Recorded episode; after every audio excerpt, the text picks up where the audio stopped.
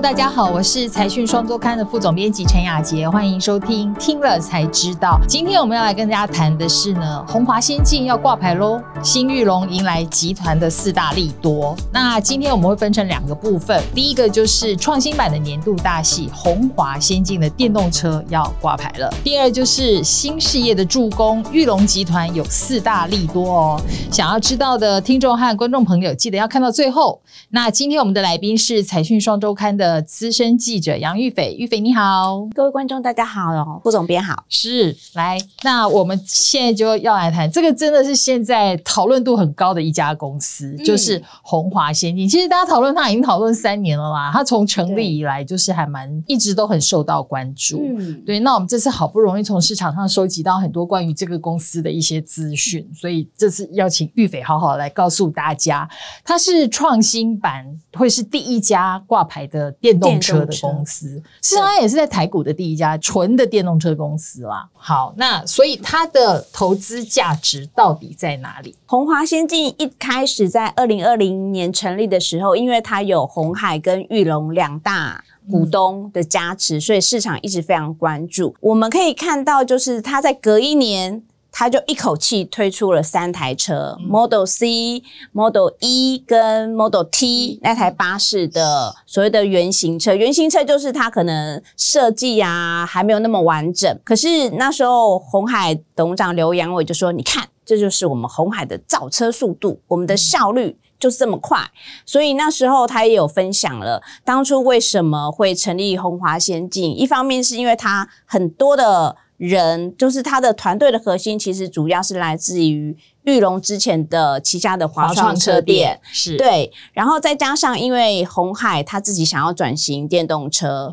他也要去真正实际接触这个市场，加上他自己有很强的所谓的制造采购的这些能力，所以他想要有一个互补的效果，然后集结了这个红华先进。所以从一开始红华千金就因为是强强联手啦，所以市场就一直在关注，然后再加上哎，真的好像看到所谓的红海速度加入这个因素之后，那个很快的就有新车出来，然后再来第三就是哎，那个马上就有订单，他第一个客户就是纳智捷，对。因为毕竟红华先进的两个股东，红海大概占五十一 percent，然后玉龙是占四十九。第一台大家都想办法加持它，就对。对，所以它的 Model C 当初的定位就是所谓的电动修旅，是一般市面上比较好入门的一款电动修旅车。锁定的当然就是玉龙纳智捷这个品牌，是对，就是纳智捷跟他下单了，而且很快的就是。马上就吸引了很大量的订单呢。我还记得就是去年嘛，十月份开始就是公布了之后，他们大概就开始预接单，哇，立刻掀起热潮。对，那时候在网络不是马上，因为他只要缴很少的预购一千块钱就可以，对，然后吸引了大概二点五万辆的订单啦。这个东西到底最后会实现到什么程度，是后面才会看得到。但大家再回过头来去看红华先进的话，还是会很好奇，所以它到底是怎么样的一个商业模式？他还是希望打造所谓的共同的平台，然后模组化的方式，让这样子的设计，如果以后他的客户的出货量变多的话，他就可以降低他的开发成本。因为我们知道，如果从一台车子从零到出来，可能要数十亿甚至百亿元之多。因为面对就是全球的一些绿能的趋势的使然，所以电动车是势在必行。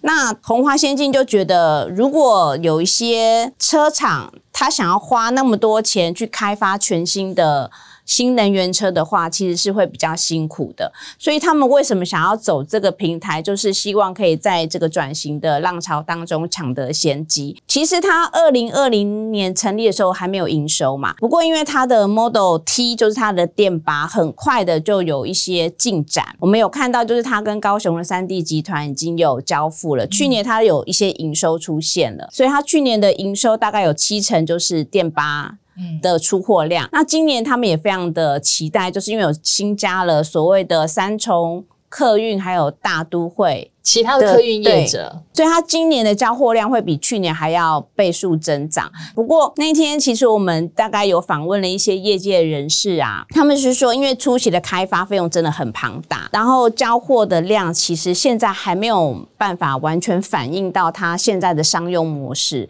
可能要等到至少是万辆以上的规模去摊销它所有的开发的成本，再来去回过头来看它这个模式有没有办法获利。是。这个，我们那时候一起在采访一些业者的时候，嗯。就也大概了解到，总之他现在大概可以分成有三块的生意可以做。第一个就是电动巴士，就从头到尾都是他设计，然后而且他完成组装，然后交给客运业者。对，对，然后第二个就是他和纳智捷这样子的方式，就是我是一个汽车品牌商，然后可是我没有办法自己造车，我也没有呃新设计一台车的这个资源啊财力好了，财力 对，嗯，所以呢，我就干脆委委外代工设计，对。从设计开始，然后到你交一台车给我，让我来挂上我的牌子，嗯对，那还有第三种，第三种呢，就是前面两种它可以认列这个整车销售的金额嘛。嗯。那第三种呢，就是一般传统的车子的品牌厂商，它可能已经拥有自己的制造能力了。嗯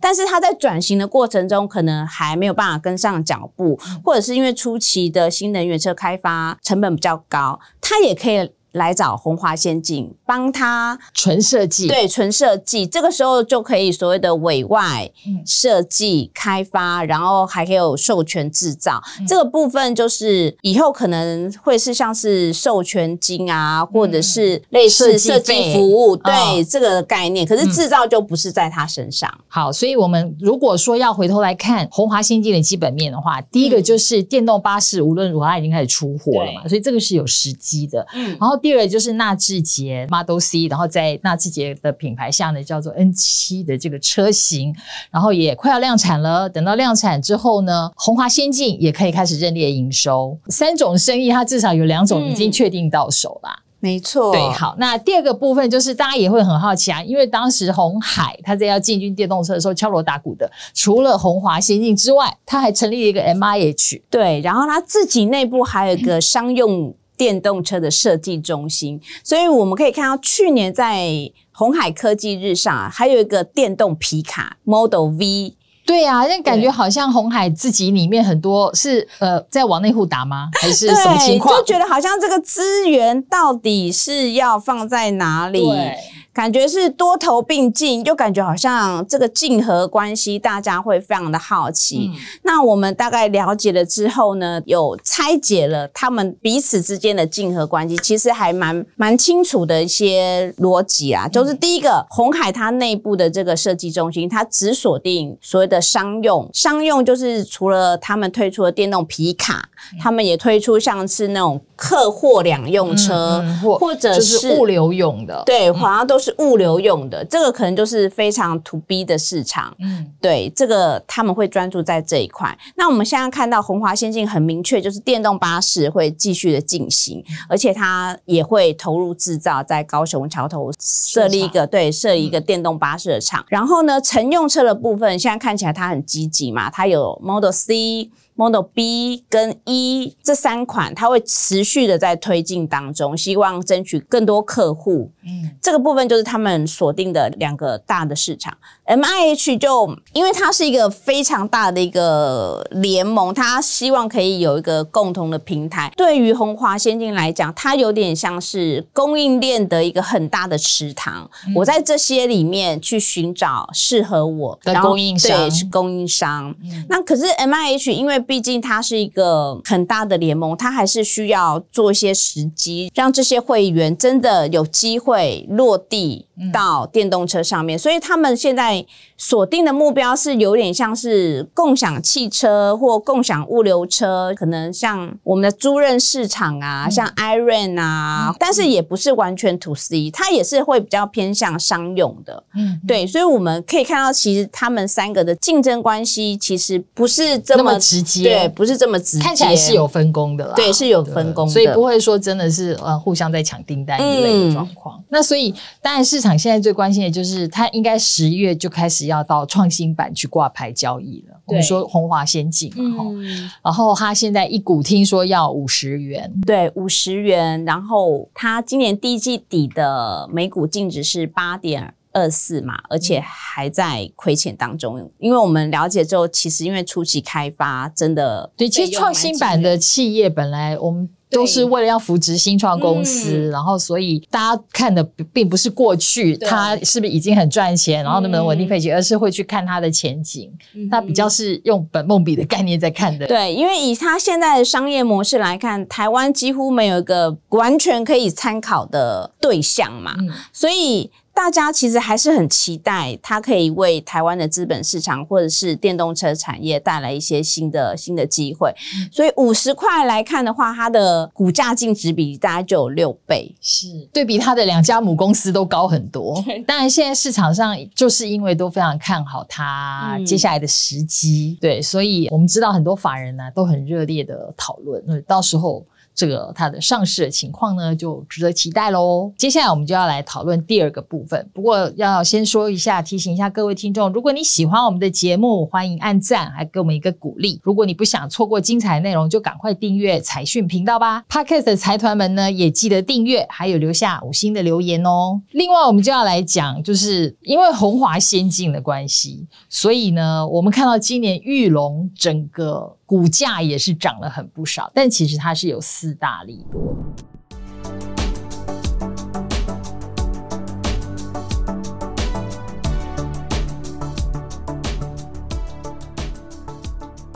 好，这个四大利多有哪些？好，我们可以知道，第一个就是之前的那个防疫险的问题嘛，让新安东京海上保险的那个防疫保单其实大亏。那去年真的就是让它其实整个集团都被拖累了。我后来再查了一下，才发现就是现在东京海上的这笔整个认列的理赔金，大概是有四百七十亿这么多，非常的惊人。对，那现在不过这个当然就是一次性的影响，所以当他今年转正，的就是一个很明显的转机啦。对，这是第一点。然后第二个就是大家现在也很认真，因为又有一个新的地方可以逛街了。对。就在玉龙城，对我们那天看到他已经招牌啊都已经弄好了，看起来就是准备要开幕了。对，其实这件事情，因为它会进驻成品旗舰店嘛，所以嗯成品的董事长吴敏杰，其实他在五月底的那个股东会上就也已经预告了。对，那第三个就是这个也是还蛮劲爆的，就是他们现在要强化他们的移动生态系，嗯所以做了一个投资，就是成为 Light Taxi 的最大股东。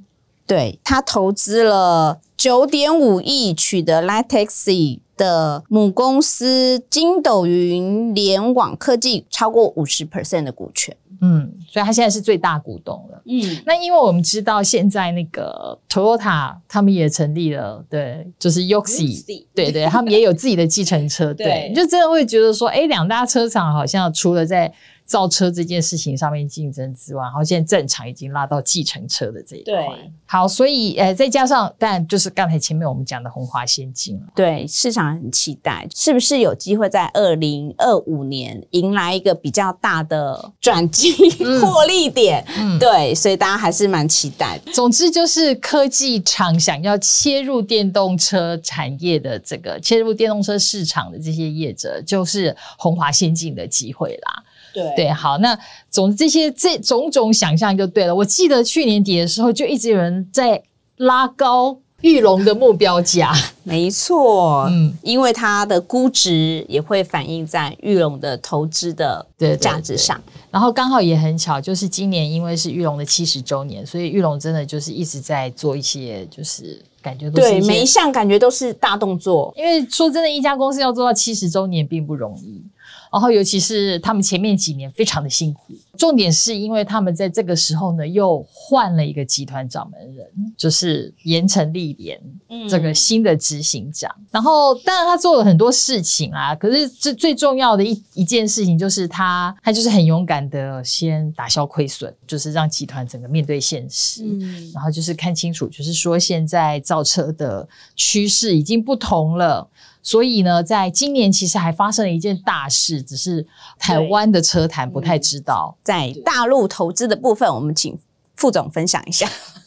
对，就是呢。其实，在两千零八年他们成立纳智捷的品牌之后啊，其实他们在二零一零年呢，也跟就是大陆那边的东风汽车合资成立了东风裕隆嘛，然后开始在大陆生产销售纳智捷的品牌。但是，当然这个车厂呢，曾经好过一段时间，那只是中国车市的变化实在是太大了，所以后来纳智捷在中国已经到了一个没有办法销售的程度，然后这个车厂也渐渐的停摆，然后卡住了两大股东的合作很很多年之后，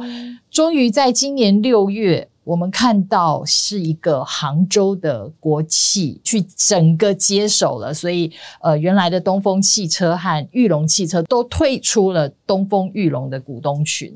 然后现在东风裕隆这家公司未来已经在跟裕隆完全没有关系了。对，所以看起来，而且他今年有很多不一样的新气象，哎，就是比如说像他的 CI 企业识别的标示啊，然后还有像我们之前。去参访他的七十周年场庆，有很多历史性的一刻，都觉得是对我觉得他一直在动的，对呈现一些要继往开来的那种气氛啦。然后他们现在是去拥抱新的未来，对，在官网上也开始有很明确的四个角、四大方向、四大领域，然后大各个公司是在哪一块，然后呃怎么样编队什么的，就是他们未来就是要去建立他们新的一个。智慧移动的生态系，那你觉得它未来会有些什么样的挑战？对，这也是大家现在正在想的一件事情，因为毕竟整个新能源车的趋势起来了，在这段那个交接的过程当中，从燃油引擎车到新能源车的这个中间的这个过渡阶段当中，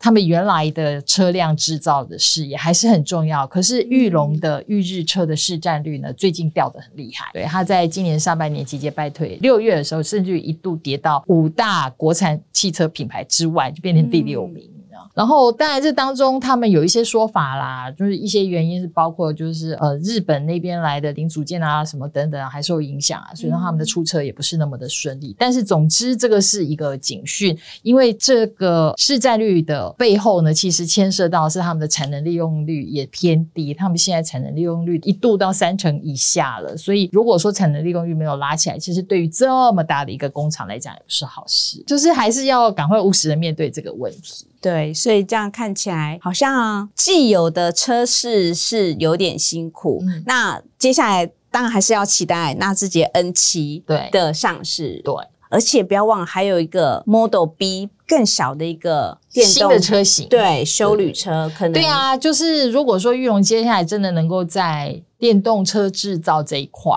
就是抢得台湾市场先机的话，其实当然也是一个很好的消息。没错，就是也对台湾的。电动车的新创产业有鼓励的效果，是。然后当然，他们另外还有其他的新事业可以期待啦。只是就是因为这些新事业现在其实市场竞争也都很激烈，那就变成对，又是另外一个淘汰赛。好哦，那节目的最后呢，我们就还是要来聊一下，就是回复一下在听了才知道第一百四十九集 AI 狂潮面临最大卖压，苏姿峰来台湾固装供应链。中东神秘伺服器大单是真是假这一集的留言，那其中一个是财团一号，他说：“这里面难道没有中国的影子吗？”市场对一直在预测，但是就是我们问了供应商，他说没有。其实我觉得这是合理猜测啦。我觉得中国因为现在受到那么多限制，但他一定会对，但他一定还是会想尽办法去买到这些东西。对，所以目前台面上看起来没有。